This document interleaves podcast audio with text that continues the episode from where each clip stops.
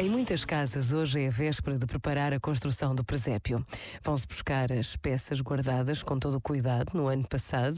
A cabana pode precisar de ser retocada ou alguma peça ser colada de novo.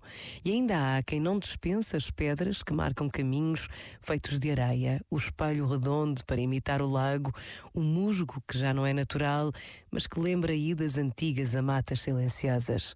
Quando cada peça for colocada com cuidado e se deixa deixar vazio o berço do menino, pressente-se a beleza da noite de Natal. Aquela noite em Belém, quando nasceu Jesus, o Salvador do mundo.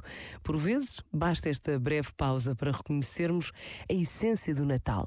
Pensa nisto e boa noite. Este momento está disponível em podcast no site e na.